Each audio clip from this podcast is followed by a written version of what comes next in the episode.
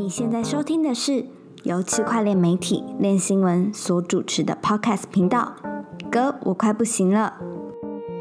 本节目由 FTX 交易所赞助播出。FTX 是一间领先产业、提供创新产品的交易所，包含合约交易、期权、股权通证、预测市场以及杠杆代币等等。FTX 最懂交易员的交易所。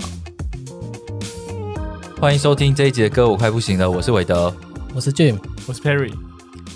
大家二零二二年过得还好吗？二零二零二二新年快乐！新年快乐！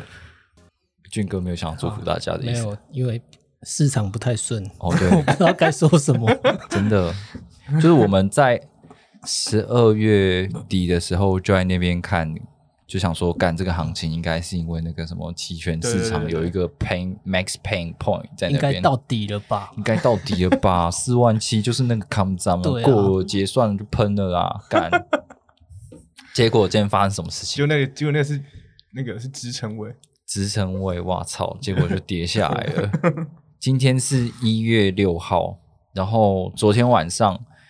第一件事情就是说，哈萨克好像因为他们的国家政策的关系，就是会限制那个呃用油嘛，对对对对，然后产生暴动，然后就全全国进入这个紧急事态，然后政府又把网络给停掉。那大家知道，自从这个中国禁矿之后呢，就是有大部分算力都移到美国跟哈萨克。目前就是呃表面上的数字啊，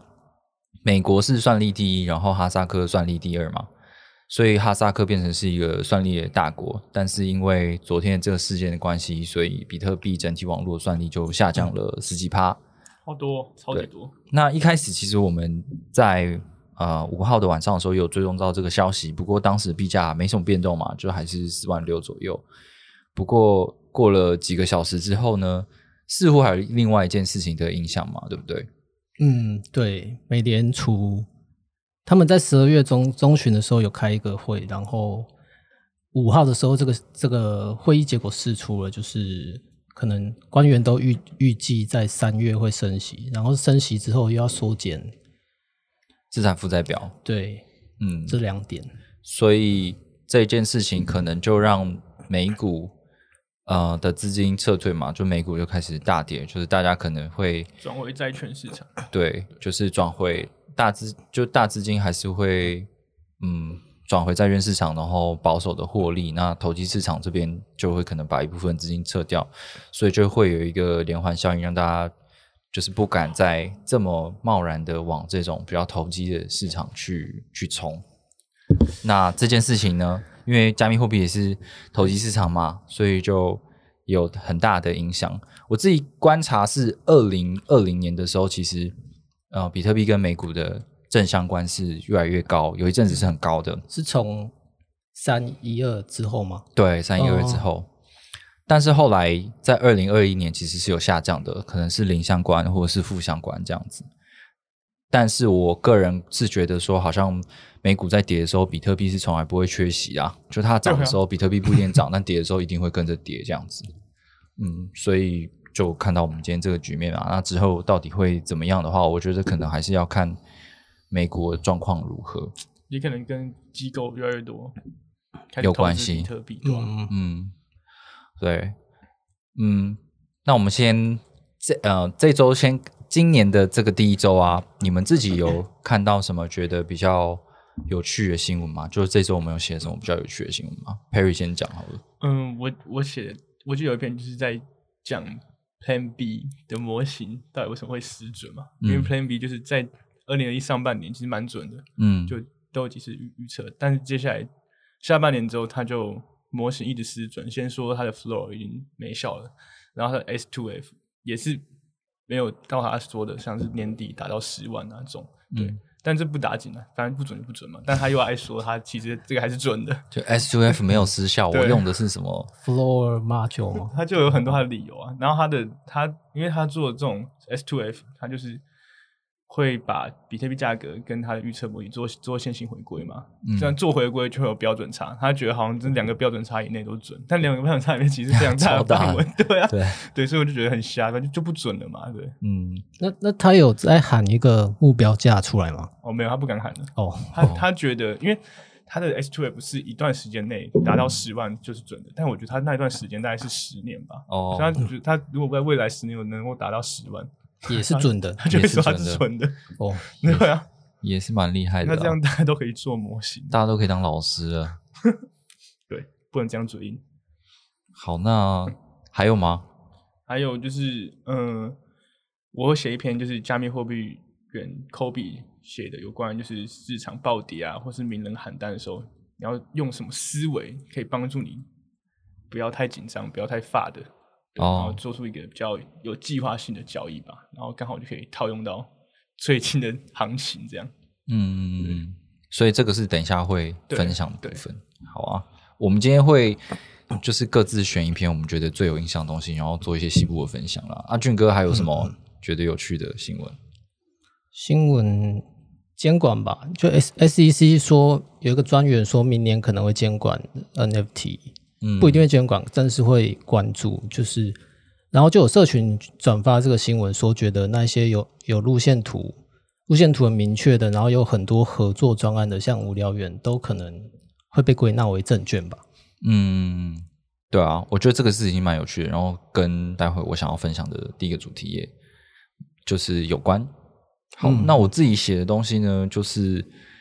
呃，以太坊的共同创办人 Vitalik，他在二零二二年的开始的时候呢，他要做一个回顾。那这个回顾可能是他从二零一三年开始他写过的那种一大堆超爆干难的长文，还有一些他的预测这样。然后他有去说一检讨他自己，呃，可能过度乐观的地方啊，或者是有预测有很准的地方，这样，我觉得他还蛮厉害的啊。因为我真的就是活到这个岁数，从来就没有这样子去检讨过自己 从过去以来的这种想法，然后然后去检讨说自己有什么地方做错的。但我觉得以太坊它毕竟还是一个以太坊的活广告嘛，那它其实里面有蛮多的篇幅都在说，嗯，它有对于这个技术难度有点过度乐观了，所以那个就是以太坊二点零的分片啊，还有这个 POS 啊，其实就没有一直如预期的出现。那他们现在他改变想法，就是他觉得要更务实一点，然后嗯，要加快这个开发的速度的东西啊。基本上我觉得这还是一个以太坊广告，可是它是写的非常有诚意的内容。那还有一个是，呃，有一个 DeFi 的协议叫做 Convex，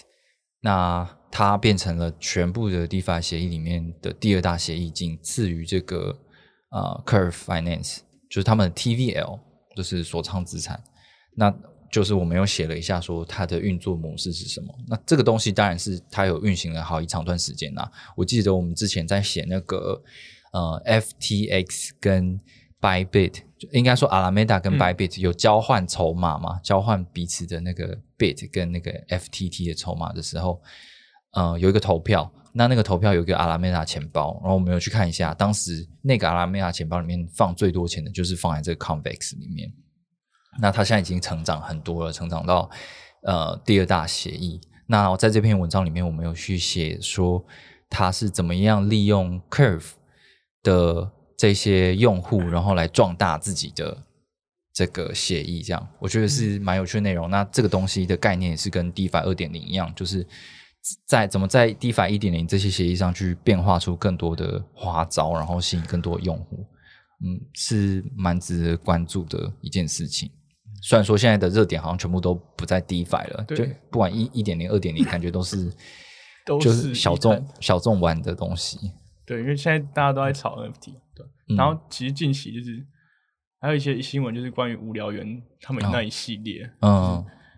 大家因为觉得可能觉得无聊猿的本本身那个系列太贵了，一个嗯都要六七十以太坊，然后现在大家都去炒，就是 Mutant App，就是那个突变猿，哦，对它的价格其实从原本就是一颗大概五六颗以太，嗯哼，到现在都要十几颗，快二十颗这样。哇，还有另外一个就是他们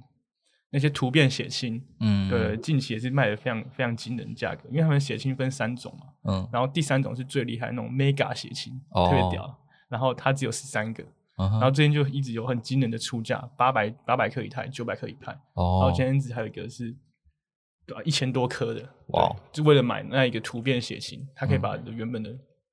普通的猴子变成突变的，对，嗯然后所以就这个生态系就长得很夸张，，OK，然后他们的那个 U Yuga Lab 最近有一些就是二零二二的展望吧，嗯，对啊，他会讲一下他们为什么会、诶会叫这个名字，然后当初是怎么创造这个专案的，哦然哦，后对啊，然后就就介绍一下他们自己，然后一些未来的方向，就觉得你说的就是那个，就是 Perry 有写一篇文章是关于就是 Board App 就无聊猿的那个创作团队。那大家都知道这个 Board App 它是跟那个 Adidas 合作，然后有一有推出一些系列的 NFT 啊什么的。那感觉他是蛮厉害，因为他很会嗯做一些合作，而且他有一个成功的这个 Board App 出现之后呢，他又出了很多的系列作。那这些系列作都可以让当时拥有第一就是第一代拥有 Board App 的的人，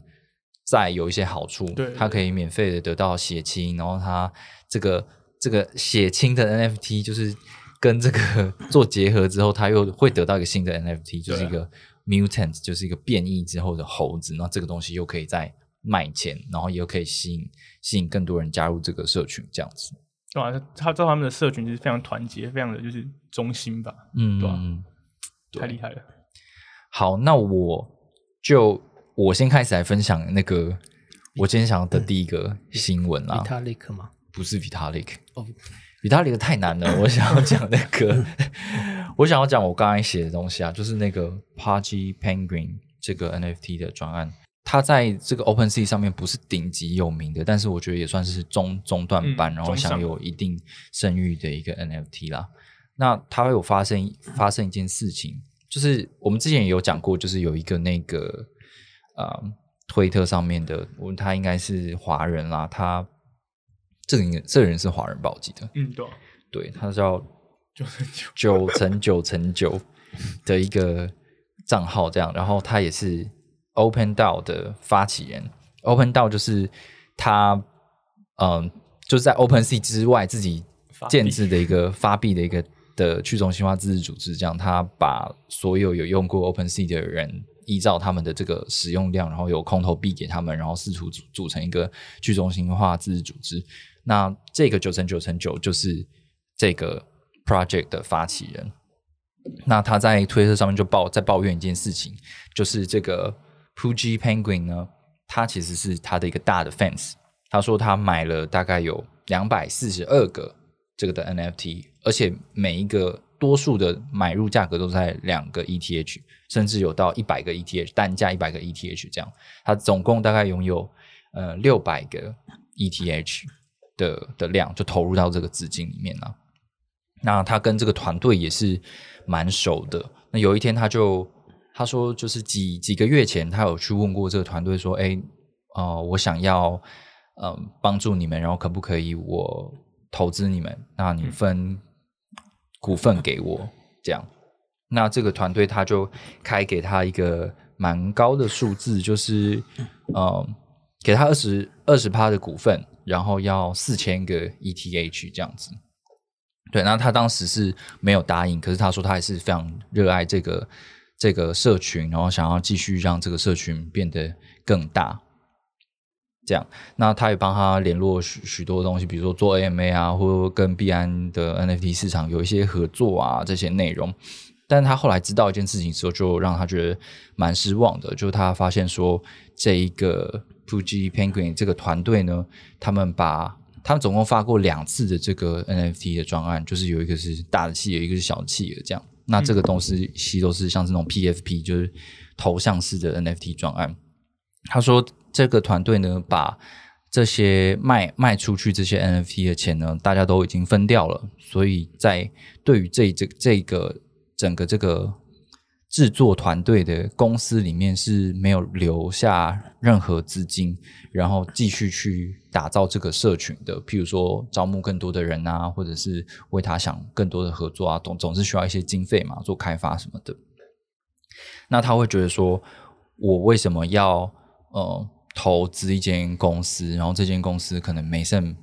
半点钱，然后当初募募资，他觉得这个是募资，就是募资来的钱呢，全部都分掉了。那为什么我要买一个空空壳呢？这样，他觉得这样子的 PFP 的 NFT 的团队应该要把资金留下来，然后收到版税留下来，然后去做更多的利用，然后壮大社群。就像是我们刚才在聊那个 Board App 一样嘛，嗯 Board App 是有很强的社群，然后它一直有新的玩意出来，然后有不一样的合作。那这个东西越来越大，然后一开始的持有者可以得到更多的呃附加的利益，这样他觉得他们应该要这样做，可是看起来他们没有资金这样做，所以他就觉得蛮失望的。那他也希望说把这件事情讲出来之后呢，呃，让大家不要轻易的呃去做投资的这件事情。对，可是他还是一样，他还是支持这个这个团队啦。但是他觉得说这件事情的解决方法应该是要把它成一样是成立一个道，然后叫那个之前的人扣掉他们的成本，还有应有的一些报酬，然后把钱吐回来放到道里面，然后来运行这个社群，然后让社群更壮大，这样也是一个想法。但是会觉得说，哇，这个这个这个事情到底真正的做法应该是什么？就我自己的想法会觉得说，嗯、他一定有他的路线图，就承诺说我们会如何如何，呃，但是他其实卖给你的可能是一个艺术收藏品，他不是卖给你一个币，然后他告诉你说这个币以后可以怎样干嘛，有很一定很有用啊之类的，就是感觉他好像要为这个为这个东西去负责，但是看起来他身为一个大投资人，他会觉得说，我既然投资你们这么多，你们就要继续壮大。对，你们你们你们会这样觉得吗？就是当我买 PFP 的时候，我到底我到底买的是什么？我买的是一张图像，就我没有期待说这个东西会变得我们这个 community 变得越来越强大，然后你你们这些创建团队要有责任有义务要把这个东西变得更大。呃我觉得如果是三四个月前的话，应该就会单纯就是买一个图片而已。嗯，但其实现在的的 PFP 专案，其实很多都是有很多理想的，对对吧？他们都有很多路线，说之后会干嘛会干嘛，所以其实可能多多少少在买的时候会觉得，对他应该至少达到什么样的目标吧，嗯不然会觉得就被骗了，被糊弄了，对啊对，吧？可是我也我也觉得他，可是我觉得那个九成九成九的做法，好像有点太过理想了。嗯，就你成一个道，然后把钱要回来，你你凭什么把钱要回来？我为什么要还你钱？钱到我口袋，我还把它吐出来？对啊没有一个约束力啊。对啊，所以所以我觉得你当你投资 PFP 的 NFT 的时候，你就会有这种矛盾呐、就是他他他真的一开始要保证你这些事情吗？那这跟这可能会有监管问题，就是比如说你承诺你以后会再发币，或者是你会有更多的专案，你会让这个东西变得更值钱，那其实你就某种程度上是一种证券。嗯，那这个一定是发行方不想要看到的事情吗？这个这件事情就像是俊哥刚才讲的那个新闻一样，就是其实 SEC 是有在注意这些事情，有很多的 PAP PFP 的专案，他们是有路线图，告诉你说我第什么年，然后第几季的时候会干嘛干嘛，这样大家就会期待嘛，就想说哇，那他以后会做更大，他一定会上涨什么的。那这种东西就是完全落入了美国对证券证券监管的范围之内啊。嗯嗯，所以我觉得其实是就蛮矛盾的啦。嗯，俊哥你怎么想？我怎么想？我我觉得这个专案从一开始就没什么故事性的感觉。那嗯大家入手应该 应该就是为了赚钱吧？对，对啊，嗯，所以我对啊，好了，他以以他推出的那个时候，的确那个背景比较像是为了投机吧。嗯嗯，所以他他现在大家团队把钱分一分之后，然后又被人家就会被人家干掉说，干你把钱都拿走，那接下来要要怎么做事这样？对啊，可是他他要负责应该是就是当初他融资给他那些投资人吧。嗯，对啊，我就给我就给你钱了，你说你要做的事，这这个就比较有，就跟买卖 NFT 的买家不太一样，哦。责任的要负责任的对象也不一样。哦，你是说，比如说一级市场，就是他那个 first mint 的那一些人，他是对那些人去负责这样。可是如果在二级市场你去收购的话，那些人就是你们只是收藏品之间的嗯转换这样。嗯，这件事情其实有很多的讨论空间呐、嗯如果如果说他团队是认定说，只要我对我有责任的是 NFT 的持有者的话，那不管这个东西转到谁的手上的话，他应该都有那个，他应该都有那个责任啊。对，对啊，可是他搞不好可以说你我我有这个理想想要这么做，但是你却把它卖掉了，就是变相说你不看好我们嘛，你都把它卖掉，你还讲那么多话的感觉，啊 就很难界定吧？我觉得。对，我也不知道会会会怎么样。可是可是这种东西就是越来越泛滥的时候，不管是我们之前讲说哦，这样这个这样子一个社群，它某种程度也是一个去中心化组织嘛，他们可能呃也会有某种程度的治理权啊，然后有有某种程度的资金，然后可以决定要干嘛干嘛的。其实它也是一个道。那这个东西在二零二零年、二零二二年变得更泛滥的时候。会不会有相应的更明确的监管出现？我觉得是今年非常值得期待的事情。那我的话就是介绍之前一个专业交易员，他叫 Kobe C O B I E，他写的一篇文章，他他强调的是一个市场最稀缺的资源就是注意力。那我简单整理一下这篇文章的重点。他说，大家常强调某个加密货币的稀缺性，像是限量的 NFT 啊，然后比特币只有两千一百万颗之类的。但是他觉得市场唯一稀缺的资源就是注意力，因为像市场上有一万个 Crypto Punk，但是之后还会有一万个无聊猿、突变猿、Clone X，嗯，就是你可以投机的专案其实是无限在增加的。对，对，那你可可能有些人认为像像以太坊它上线一五九是个大利好，但是有部分的人可能又觉得他们太晚币太晚进入币圈了，所以他们会把目光放在新的公链，像是雪崩、Solana、Luna 之类的项目，所以真正影响涨跌的其实是这一些注意用户的注意力。对，哦他把市场形容成一个大型的多人线上游戏，那那一些顶级的交易员就是就像顶级的玩家一样。就是 M M O R P G，MMO R P G，对，大型多人线上游戏，对，那那一些顶级交易员就是这个游戏的顶级玩家，那他们追求的当然是远高于市场平均水平的一个利润，嗯。他们不会买那些最好的智商，可能就像大家认为的比特、以太吧，嗯然后他们会布局那一些可能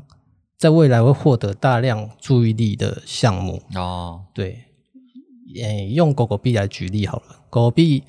二零一三年上线嘛，所以说可能该买的人都买了，啊该割的也割了。对，但是马斯克过去两年一直喊盘呢，改变了狗狗币的供需原则。他有大量注意力跑进来了，对，然后顶级玩家他就会去观察说马斯，他会去假设马斯克是他会一直喊，他会一直喊盘喊下去的。那在市场对马斯克喊单麻痹之前呢，嗯，哎，交易员会去观察说市场在哪时候会对马斯克这一些喊单的行为感感到麻痹，然后还会在这这一些高点之前把狗狗币给卖掉。哪有这么厉害？对，听起来很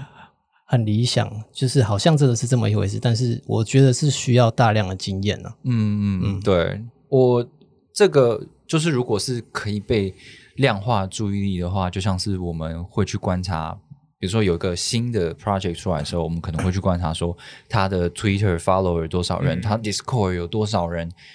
嗯，这些东西，因为至少你就是有一个基本盘嘛，然后让大家知道说，哦，这个东西是很多人关注的。可这件事情其实有很多偏误，譬如说，呃，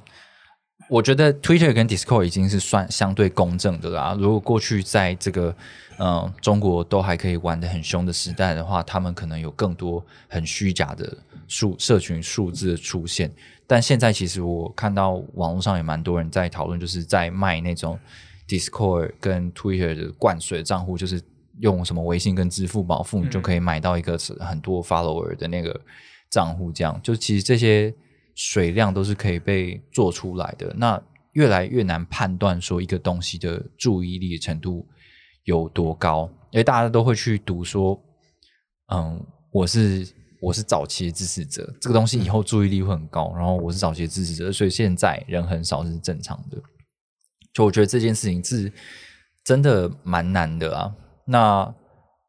嗯，有很多获获取注意的方式，就是靠 KOL 嘛，就 KOL，你看到 A B C D E 五个 KOL 每天都在喊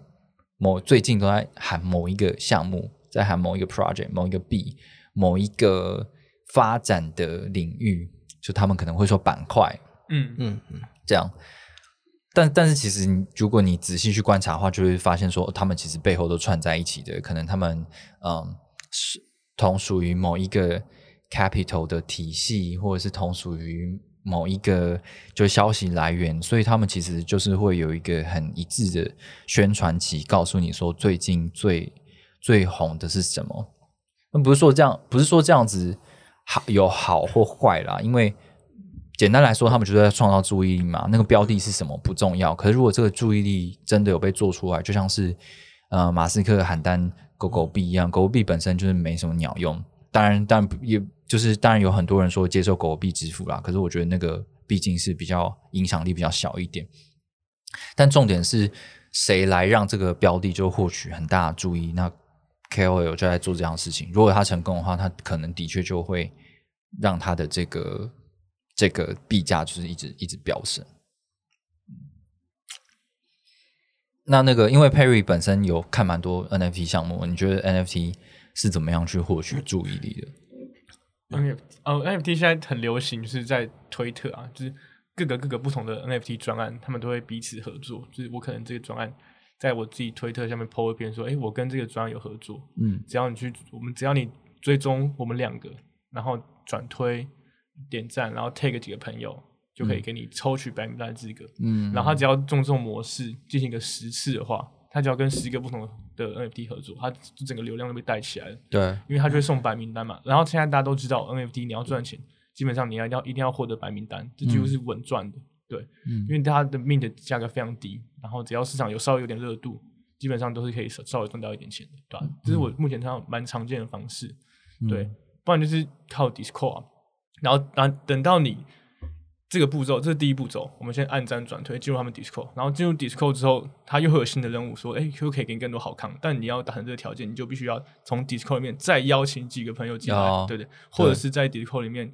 等级达到几等几等以上，然后要升等的最好的方法就是。你在里面跟大家有互动聊天，这样热度，大家就算你就算你只在这边闲聊讲一些干话，那些新进来的人，你会觉得哎、诶好像有点很热度热络对对对，这就热度就渐渐的被拉起来了。嗯其实现在蛮常用这种方法。对啊，我觉得也是发现到说什么怎么样让东西可以最好卖，就是用传销的方式嘛。对，真的就在传销。对，之前可能什么 I C U I E U，就是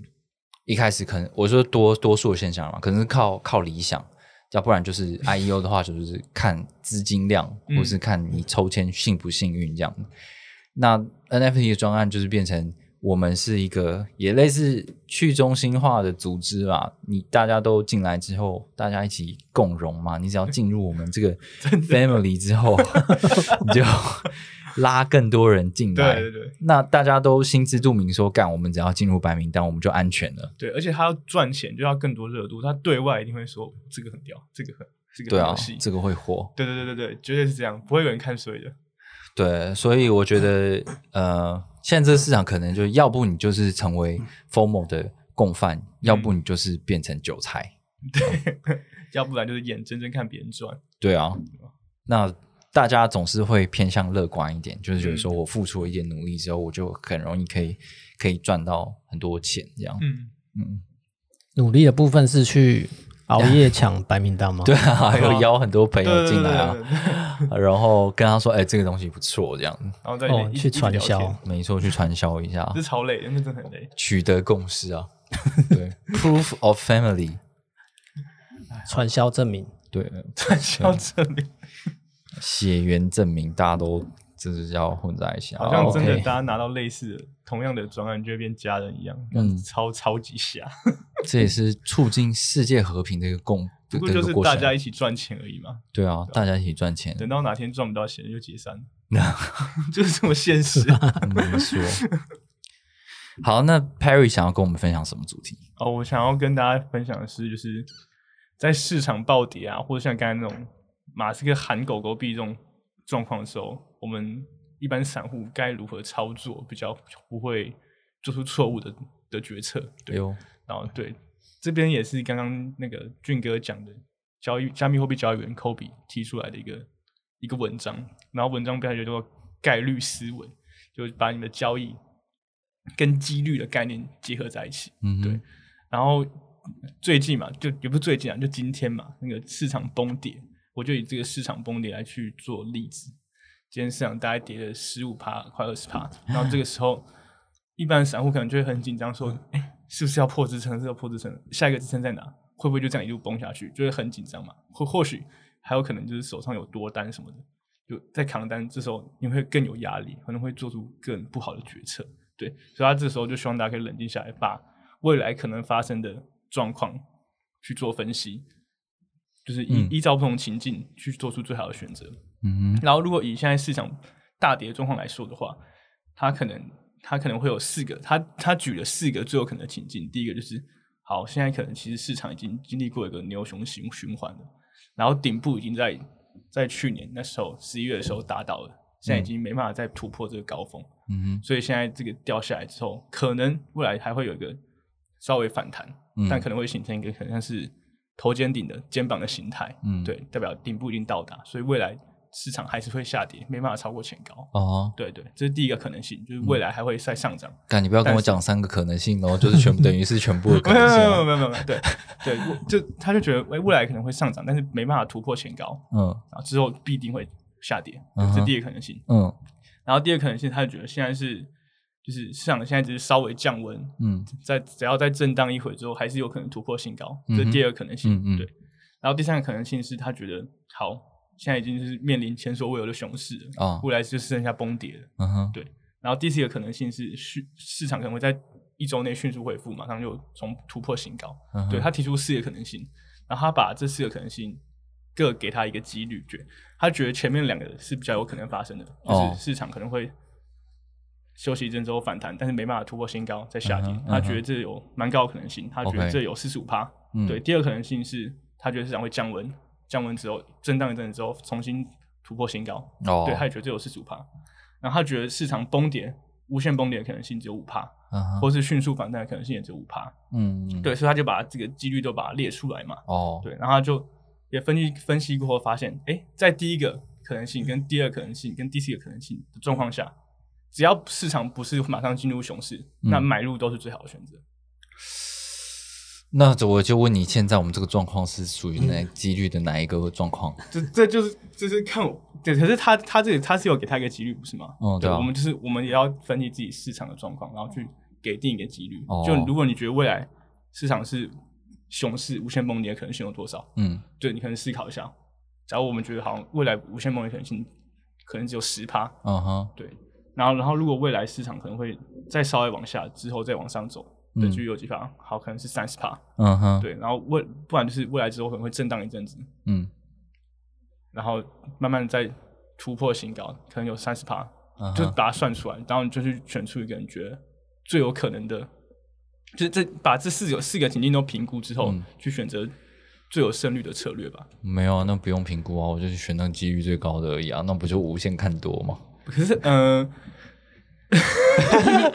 没有这 Kobe 的 Kobe 的想法，他 Kobe 的想法是说，的确啊，具体来说的话，嗯、买入的几率是高很多的。对啊他觉得就是，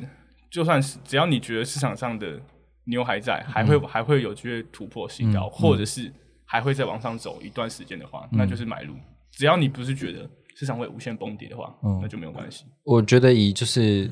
可能二零一七年就最多人进来这个时期，一直到现在，的确比较符合，就是符合这种理论啊。因为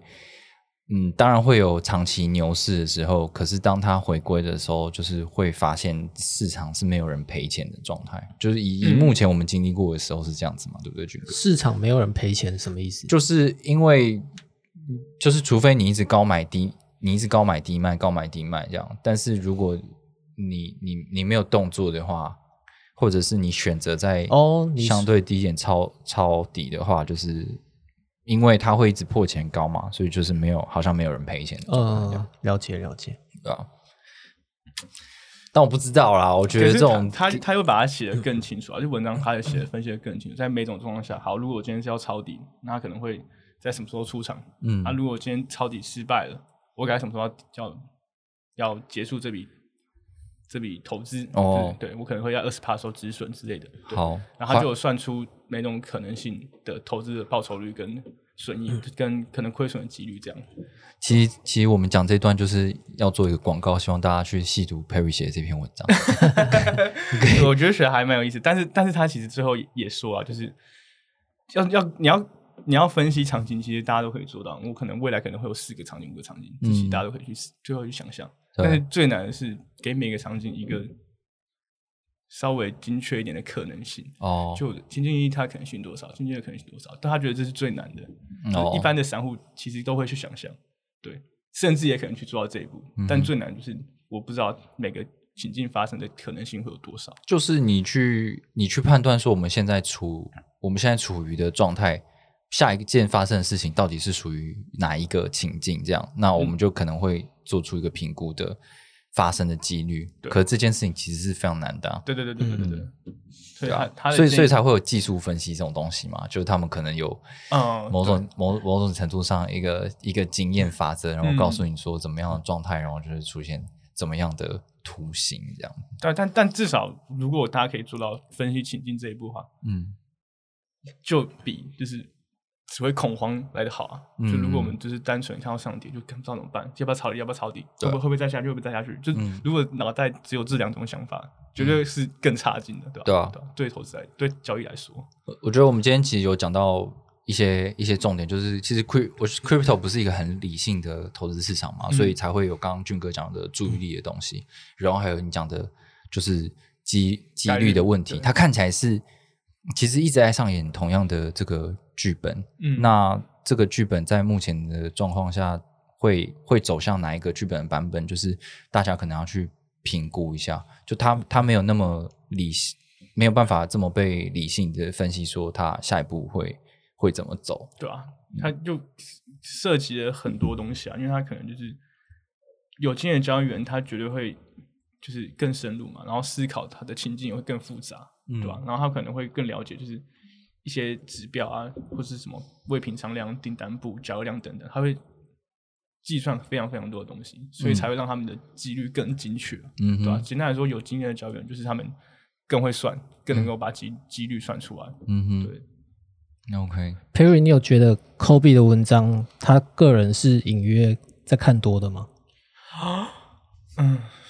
我觉得他其实写的蛮中立的。哦是哦对，而且他最后他其实是，如果以他以上面的那个预测据来说，他其实你说他隐约看多吗？我觉得不算他隐约看多，因为其实会投投资加密货币的很多人都是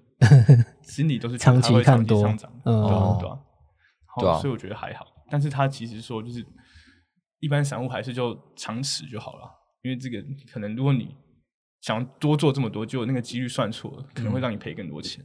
哦，你说就是他觉得一般散户可能做长期持有就好了嘛？对啊，就是你只要去持有，就是有成长性，也不用不用去分析那四个情境就对了。对 他他觉得，就是你透过分析可能会帮助你多赚一点钱，哦，交易多嗯赚一点钱，但是你会冒很大的风险，对，试着多赚一点钱，但是到最后赔钱就开始了入坑了。对，对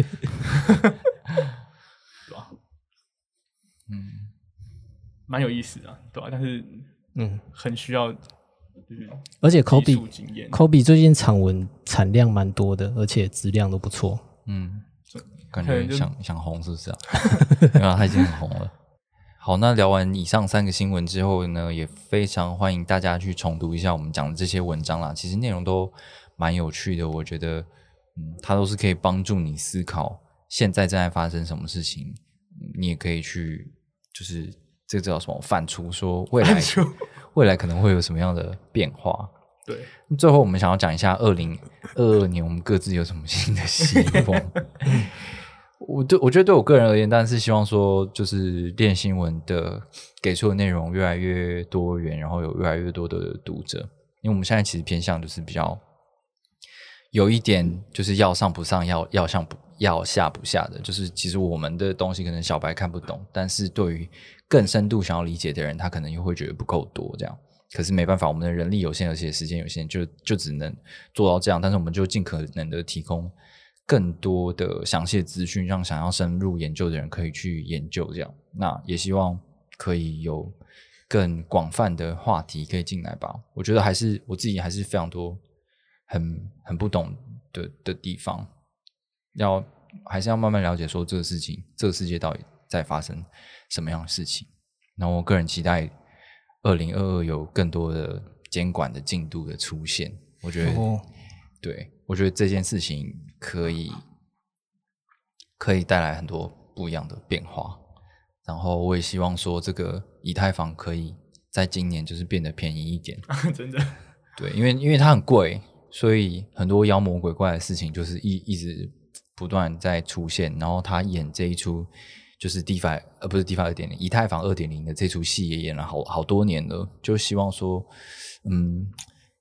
就是基础设施可以更更完整、更明确，然后大家都没有任何的嗯